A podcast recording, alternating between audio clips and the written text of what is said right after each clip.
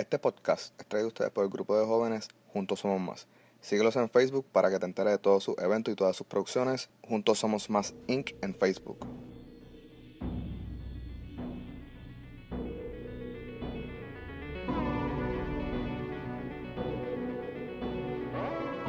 ¿Qué hay, mi gente? Saludos. Anthony nuevamente con ustedes. Eh, les estoy brindando un episodio relámpago de al momento de. Este, pero es que de verdad no me podía contener eh, las ganas de hablarle a ustedes, de hablar con la gente, porque hoy es 25 de abril del 2018. En el episodio 10, eh, como les había mencionado, a petición de Julie B, yo había hecho un breakdown de las categorías de los asesinos en serie eh, y todas sus descripciones, su manera de operar, eh, toda la naturaleza de eso. Entonces, eso fue el, eso fue eso fue la semana pasada. So, hoy es 25, el episodio nuevo sale el 27.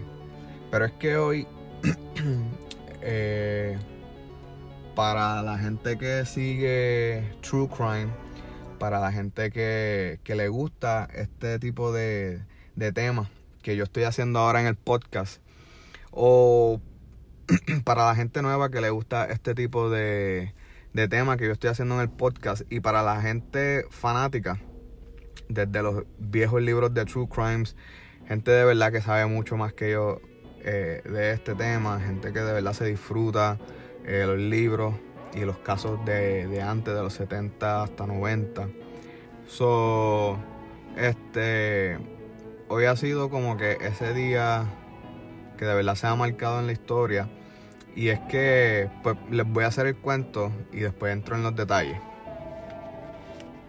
Hoy es 25, como les dije, so, probablemente el último episodio que ustedes escucharon fue el episodio 10. El episodio 11 todavía no ha salido y probablemente este episodio relámpago lo voy a, va a subir justamente con el episodio 11. Eh, so, probablemente van a recibir el episodio 11 y 12 juntos.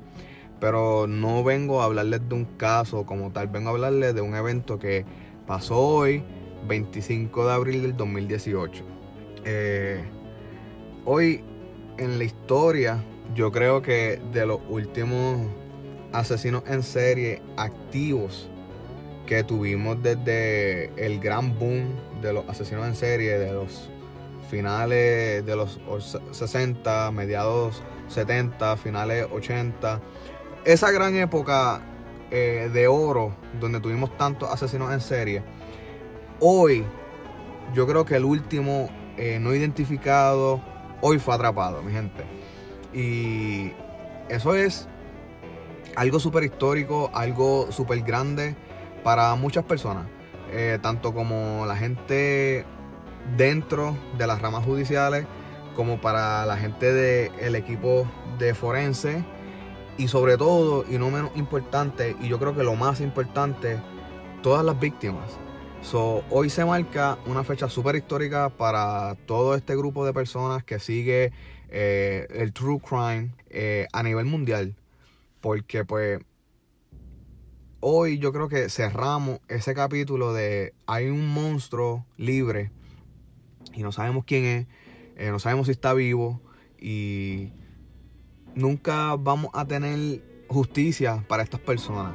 Y hoy eh, fue el día que sí tuvimos justicia, sí supimos la cara de la persona. Y este caso eh, a mí de verdad me sorprendió demasiado porque como les dije, en el episodio 10 yo cerré hablando de esta persona. Por eso fue que me, quedé en un estado estupefacto, de verdad, cuando vi la noticia y cuando estaba viendo eh, la conferencia de prensa en vivo, yo no lo podía creer. Honestamente, para mi gente de Puerto Rico, esto es como ver en Puerto Rico que se cierre el caso del niño Lorenzo. Así de grande es este caso en los Estados Unidos. No, no comparemos eh, el niño Lorenzo porque el niño Lorenzo fue solamente una víctima. En este caso hay más de 64 víctimas. 51 de ellas fueron violadas y 12 de ellas fueron víctimas fatales. So, pero es lo, los comparo porque es un caso donde el pueblo de Puerto Rico quiere ver justicia y el día que la haya por ese caso y por el niño Lorenzo, todo el pueblo de Puerto Rico se va a quedar como que esto es increíble que haya pasado, esto de verdad sucedió. El pueblo de Puerto Rico se va a alegrar eh, porque por fin va a tener justicia. Pero este caso es mucho más grande, pero comparo eh, la emoción que el pueblo de Puerto Rico puede sentir por el esclarecimiento de, un caso, de un crimen, con este. Porque es bastante similar en cuestión para, para la fanaticada de, del true crime y de y las personas que siguen estos casos. El sentimiento podría ser bastante similar. Pues les explico. Eh, yo vengo en la I4 de Orlando. Todos los que han pasado por ella, los que viven aquí, saben que eso es tapón a toda hora. Eh, yo vengo por la I4 como a las 2 y media, 2 y 40 por ahí. Y entro a Twitter. Entonces veo que el comediante Patton Oswalt, una persona que yo sigo, empieza a comentar, empieza a tuitear mucho.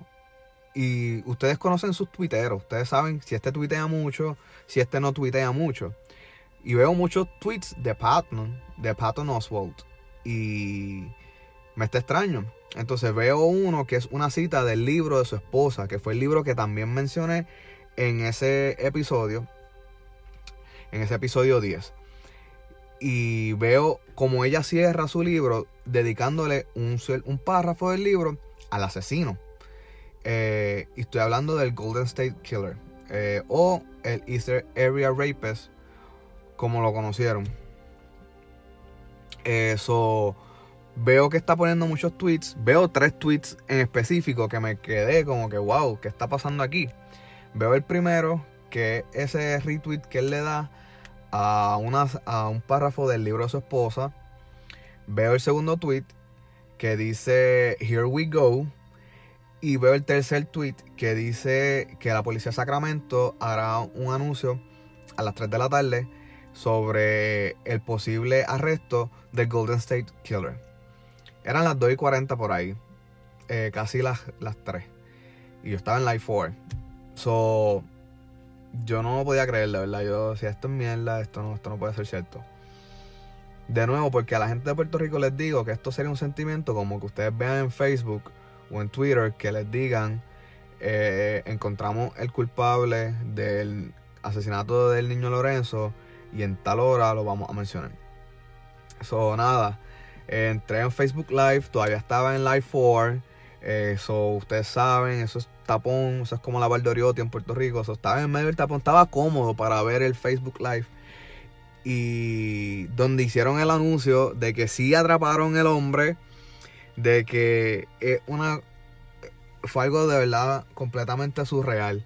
Pero para darle un poco de contexto de sobre esta historia, no voy a hacer el, no voy a hablar del caso, porque obviamente una vez este caso haya llegado a su final, que probablemente tome años, pero yo quisiera esperar por lo menos a tener alguna confesión de este hombre para honestamente hacer un episodio a él. Como mencioné en el episodio 10, me gustaría leer el libro también para hacer un review. Eh, y me gustaría también tener más detalles sobre su vida para hacer un episodio.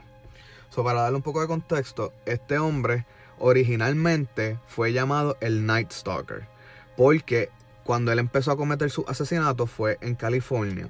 De nuevo, como le había mencionado también anterior en el episodio 10, a él lo llamaron el Night Stalker, pero el Night Stalker, eh, como el, Night Stalker fue eh, llamado Richard Ramírez. Lo que pasa que ellos tenían un emo bastante similar. Lo único que, como les dije en el episodio de Richard Ramírez, no tenía nada de estrategia. Él entraba a las casas, disparaba, disparaba, violaba si tenía que violar, robaba y se iba. Esta persona era mucho más sincronizada, pero el emo era bastante similar. Eh, por eso pensaban al, al comienzo de este hombre que él era el Night Stalker cuando Richard Ramírez ya estaba casi terminando su tiempo activo. pero no, eran diferentes personas dentro del mismo estado en diferentes sitios de California, pero el emo era bastante similar. Lo único que había una gran diferencia en su en su emo. Se podía ver que una persona era organizada y que la otra no. Una dejaba ADN y la otra no. So, ahí es que separan estos dos criminales. Pero debería ser aterrorizante vivir en California en ese momento. Estoy hablando en el 76. Eh, porque tiene dos monstruos activos haciendo unos crímenes horribles. Eh, so, debía ser sumamente horrible vivir en California en ese momento. Eh, so, ¿qué pasa? Ahí lo separan, le quitan el nombre del Night Stalker, como les había dicho, como no se podían identificar, le ponían nombres según su emo. Y este le pusieron el Night Stalker pues porque acechaba de noche, porque entraba. Pero luego le ponen el East Area Rapist. Porque su emo al principio era solamente eh, acechar las víctimas, entraba a las casas y las violaba. So, este hombre, como les dije en el episodio 10, solamente era un serial rapist al comienzo. Era un violador en serie. Pero como también les mencioné en ese episodio, esta gente, esta categoría de, de, violadores, usualmente escalan. Eh, y este hombre comenzó a escalar a su segundo año activo. Sostuvo dos años activos solamente violando. Fueron en total, bueno, le están acusando de 45 violaciones, pero se sospecha de 51, 51 violación. Eh, y de luego de los dos años activos, este hombre escala a comenzar a asesinar. Estuvo 10 años activo. Este hombre, honestamente, era, era el asesino perfecto. Y me maté buscando la palabra porque no la quería usar, pero honestamente este hombre era el asesino perfecto. Su estrategia, eh, para hablarle por encima, sin entrar en detalles del caso, este hombre acechaba la casa, entraba a la casa antes de hacer el crimen estudiaba la casa, sabía dónde era el, cuarto, el, cuarto primario o el master bedroom, como le dicen. Guardaba su herramienta, eh, cuchillo, soga, lo que quisiera, dentro del hogar y se iba. Y regresaba en la noche cuando las personas estuviesen durmiendo. Esta, esta persona atacaba parejas. Eh, igual que Ramírez. Esta persona atacaba parejas. O viraba por las noches eh, le alumbraba, un, los despertaba, usualmente le alumbraba una linterna en la cara y eh, a punta de pistola eh, hacía los crímenes. Usualmente simplemente amarraba el esposo y violaba la, la esposa. O, y al final o los dejaba o los mataba a ambos. Pero ese era su emo. Por eso era que era bastante similar al de Ramírez. Lo único de Ramírez, pues como les dije, no era tan organizado. No era nada de organizado como este hombre. Eh, este hombre, cuando amarraba al, esposo, le ponía todos los platos de la cocina a este hombre en la espalda. Y les decía que si lo escuchaba moverlo, que si escuchaba los platos moviéndose, iba a regresar, lo iba a matar a él e iba a matar a su esposa. este hombre se tenía que quedar amarrado, quieto, escuchando, porque no los dejaba en el mismo cuarto. Solo separaba al hombre mientras su esposa era violada. So, honestamente, como les dije, traté de buscar la palabra perfecta, pero no la hay. Este hombre era demasiado organizado, demasiado estratégico, demasiado inteligente. Era el depredador perfecto, ¿sabes? Eh, de verdad lo digo y me dan unos escalofríos, pero es la mejor manera que lo puedo describir. So, este hombre, luego de estar en el área de Sacramento de California, se mueve un poco para el sur, donde ahí también continúa con, con sus años activos. Ok, so, ¿qué pasa? Este hombre desaparece de, la escena. Asumimos, la gente asume que murió, asume que, que paró, que se cansó. Acuérdense que tiene un periodo de cool off Simplemente el hombre dejó de cometer los crímenes. Eh, entonces, como les dije en el episodio 10, se asumía que estaba vivo, se asumía que era una persona avanzada en edad, porque su, su, él terminó 10 años activo y después de ahí no hubieron más crímenes. ¿Eso qué pasa después de todo ese tiempo activo? En el 2006, la autora de un blog llamada Michelle McNamara comienza a hacer lo que yo estoy haciendo, pero en el 2006 en blogs. So, ella estaba bien adelante en lo que era... Ah, hay un detalle bien importante, sumamente importante. Y esta es la clave de todo esto. En los 70 no había nada de ADN. So, el ADN que, este, que esta persona dejaba era primero bien poco o era prácticamente ninguno. Entonces esta persona en sus violaciones o usaba algún tipo de condón o se protegía demasiado y no dejaba ningún tipo de ADN que lo pudieran atachar. Pero en Nueva York y en Florida ya estaba entrando un poco lo que era la colección de ADN. Se colectaba ADN, sea por semen, sangre o saliva, se frizaba y se en lo que se comenzaba a desarrollar la tecnología del ADN para luego comenzar a tratar de atar cabo de que este crimen pertenece a tal persona.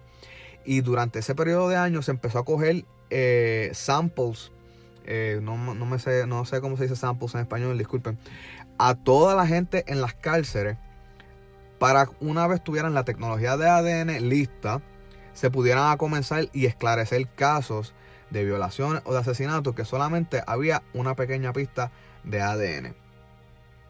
So, eh, hay casos como el de Paul Bernardo, eh, un violador en serie también, que le preguntaron, mira, necesito tu ADN porque quiero saber si tú eres eh, culpable de alguno de estos. Y él sí, claro, toma, le dio el ADN de él le dio una, muestra de saliva y la guardaron por dos años en lo que la tecnología de ADN era, estaba disponible en Canadá para que lo pudieran entonces comenzar la investigación. Y en esos dos años, ese hombre, Paul Bernardo, siguió violando mujeres. Porque él, estaba, porque él sabía y estaba confiado de que, ok, tengo dos años de ventaja en lo que esta gente piensa o atan los cabos a que esos, esas violaciones de hace dos años era yo. So, Así delimitada estaba la ciencia en el ADN para los finales 70, comienzos de los 80. So, no había mucho ADN. Este, este, esta persona no dejaba mucho ADN eh, en sus víctimas. Y la que dejaba era bien poca. En cambio a Ramírez, que como les dije, el emo pensaban que era él, pero Ramírez era tan desorganizado que dejaba huellas, fibra, semen. So, este hombre era completamente lo opuesto a Ramírez. So, vamos a darle para adelante al 2006. En el 2006, Michelle McNamara eh, comienza un blog online sobre, sobre la obsesión que ella tenía con, con este caso. Porque ha pasado mucho tiempo y de momento los crímenes cesaron por completo. Y ella se obsesionó, comenzó a investigar, comenzó a entrevistar las víctimas, algunas sobrevivientes eh, familiares de sobrevivientes, familiares de las víctimas. Eh, y ella tuvo un feedback súper, súper grande de la población de, de los fanáticos de True Crime. Y le ofrecieron hacer un libro. le llegaron a ella la oferta de Michelle, debe hacer un libro. Ese fue el libro que yo también les mencioné en el episodio 10, que dije que salió en marzo que es dedicado a este hombre. So, Michelle en el 2016 lamentablemente, lamentablemente murió eh, por causas naturales y pues honestamente no pudo vivir lo que hoy en día estamos viviendo personas como ella, fanáticos de este, de este ambiente, eh, donde por fin se atrapó este monstruo. Eh, pero eh, la persona que yo les mencioné que estaba siguiendo en Twitter, Patton Oswald, es el esposo de ella. Él fue el encargado de que después que Michelle muriera, continuar con la misión de publicar el libro. El, libro fue publicado en marzo de 2018 eh, y creo que en estos días voy a ir a comprarlo porque de verdad lo quiero leer.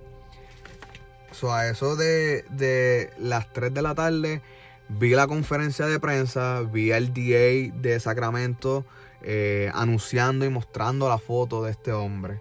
So, hoy, 25 de abril 2018, se cierra ese capítulo eh, de quién era el Golden State Killer o quién era el East Area Rapist. Y es algo surreal porque como les digo, esto es la, el último asesino en serie de esta época dorada de estas personas eh, que hicieron estos crímenes.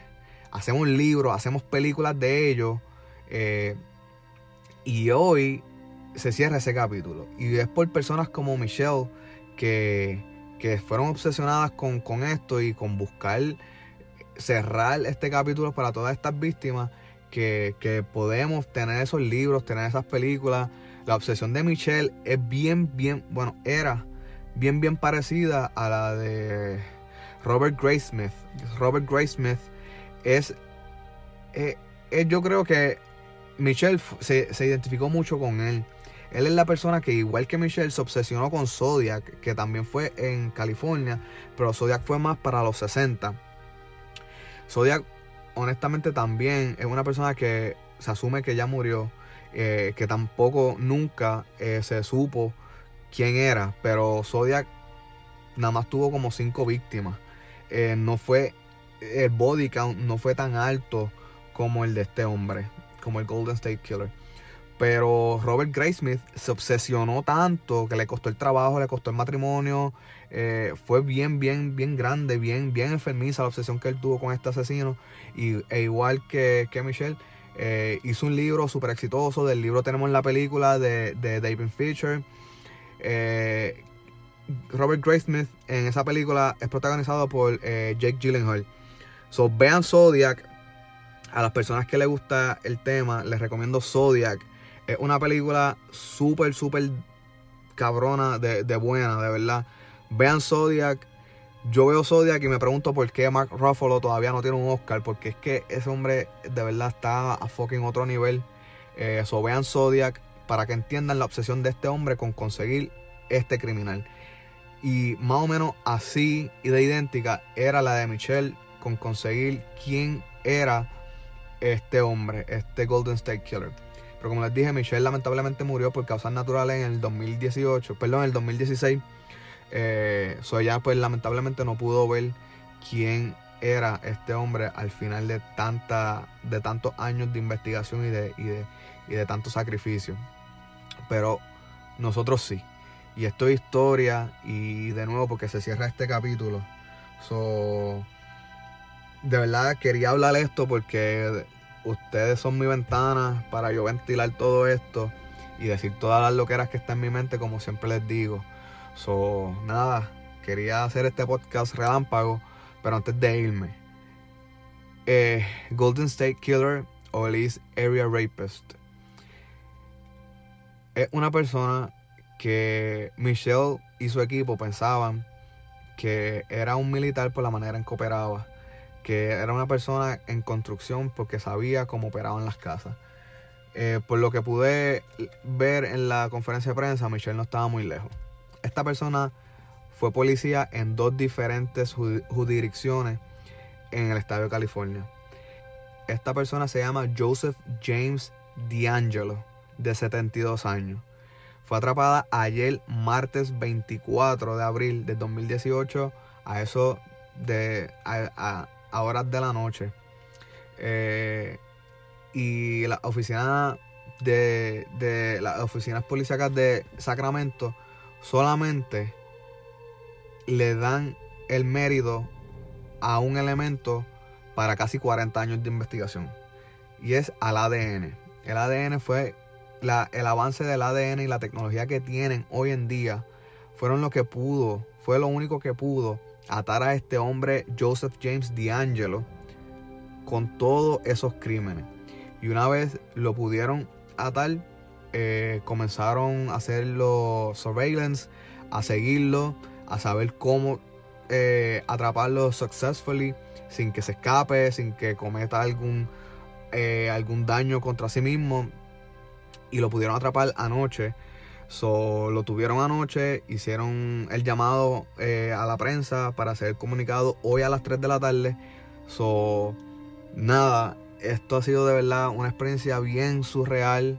como les digo, eh, a la, mi gente que está en Puerto Rico, imagínense que mañana vemos en las noticias, por fin tenemos el asesino del niño Lorenzo. La emoción que nosotros como puertorriqueños sentiríamos sería súper grande porque todo Puerto Rico tiene en el corazón ese caso.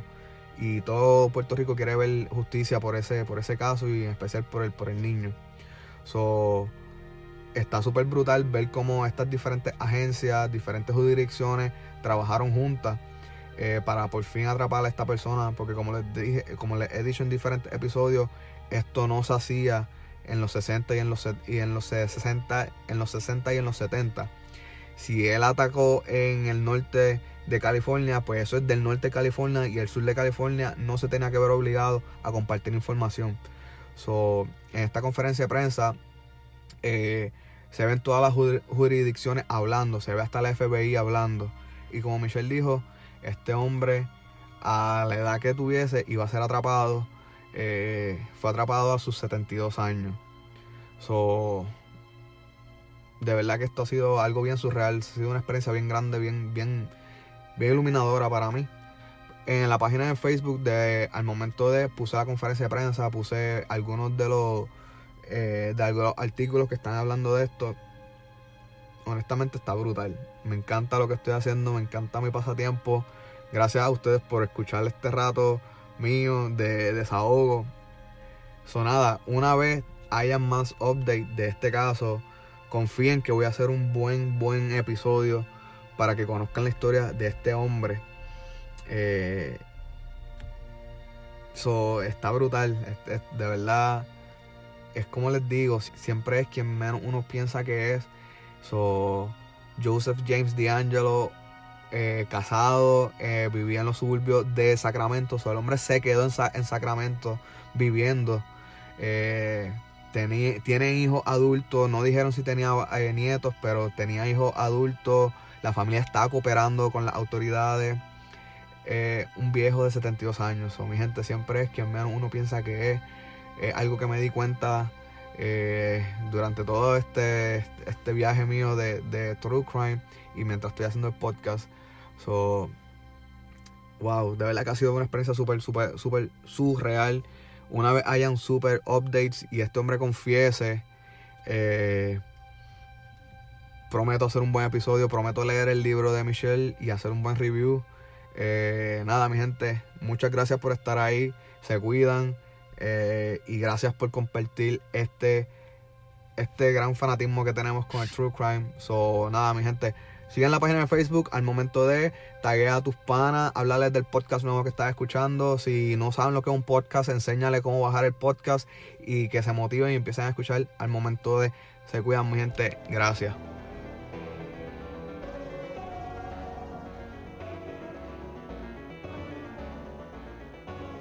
Oliver, tengo que grabar.